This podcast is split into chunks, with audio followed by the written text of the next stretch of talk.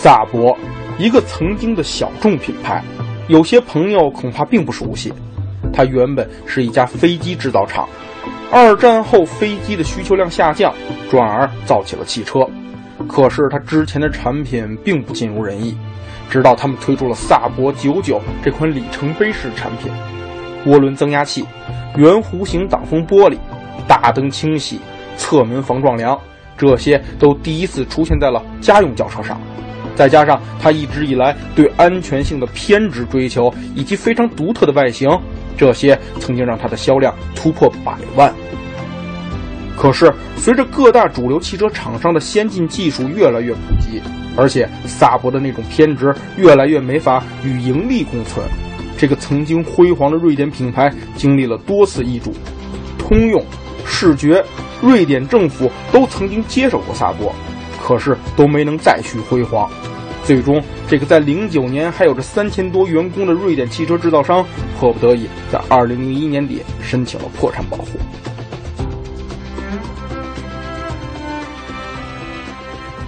其实早在二零零九年，北汽就收购了萨博的三个整车平台、两台发动机、两台变速箱的技术，并以此为基础推出了绅宝这个品牌。而我今天要测试的就是绅宝 D70。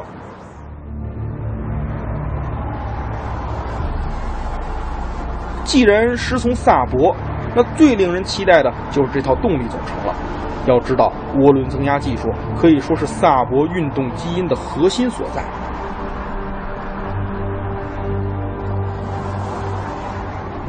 绅宝 D70 呢，匹配有三款发动机，1.8、2.0、2.3升三款发动机都配有涡轮增压技术。不过，1.8T 的发动机从它的两个车型的名字上，行政版和政务版，我们就可以知道它是为了满足政府采购需要而单出的一个规格。所以，2.0T 和 2.3T 才是 D70 的一个主力机型。而这两款发动机呢，正是从萨博买来的技术。它们都是萨博 FAM 三系列的发动机，以当下的眼光来看，它们并没有什么先进的技术，比如缸内直喷，甚至连可变气门正时都没有。呃，不过它倒采用了一个单涡轮双涡流的技术，正是宝马推出 N55B30 时热炒的一个概念。要知道，在萨博上，他们已经用了十多年了。而这两台发动机呢，它的功率参数也是相当惊人：2.3T 最大功率250马力，最大扭矩350牛米。有比较才有鉴别哦。我们想想，高尔夫 R 它的最大功率呢是256马力，最大扭矩330牛米；而宝马的328呢，它的最大功率呢是245马力，最大扭矩呢是350牛米。从数据来看呢，这台十年前的 2.3T 的发动机真的是毫不落后。由此可见，萨博技术真的是相当强悍。我们曾经测试过绅宝 D70 2.3T 车型的零到一百公里每小时加速，7.82秒的成绩真的是让人相当的满意。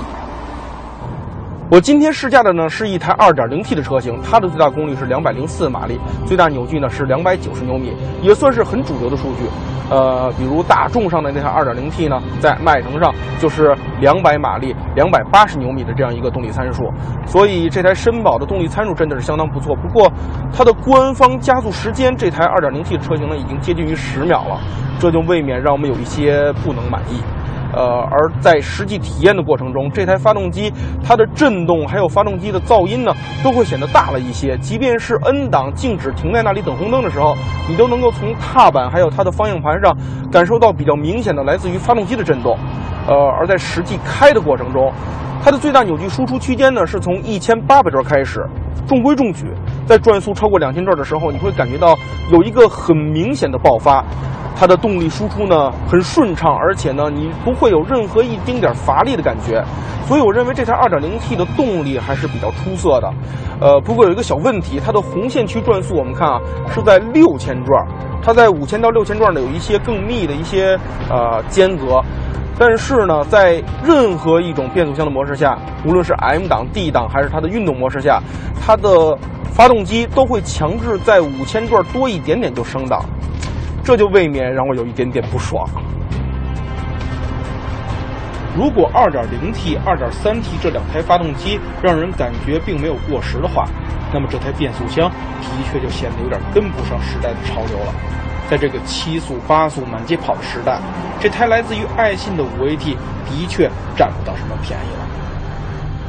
这台五速变速箱在之前的萨博九五上就可以说是表现平平。它配有一个 S 运动模式，另外呢，在绅宝 D70 上，它还很厚道的全系标配了换挡拨片。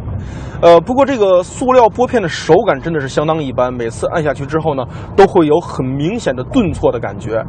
不过这些都还可以接受，而让我无法接受的是它的换挡真的是有些太慢了。呃，你在使用拨片的时候，你会看到仪表盘中它的数字显示档位已经升或降了，但是。等到转速真正起变化，真的是要隔上很长的一段时间。还有一个问题就是，这台五速的自动变速箱，它的二档、三档之间的齿比，呃，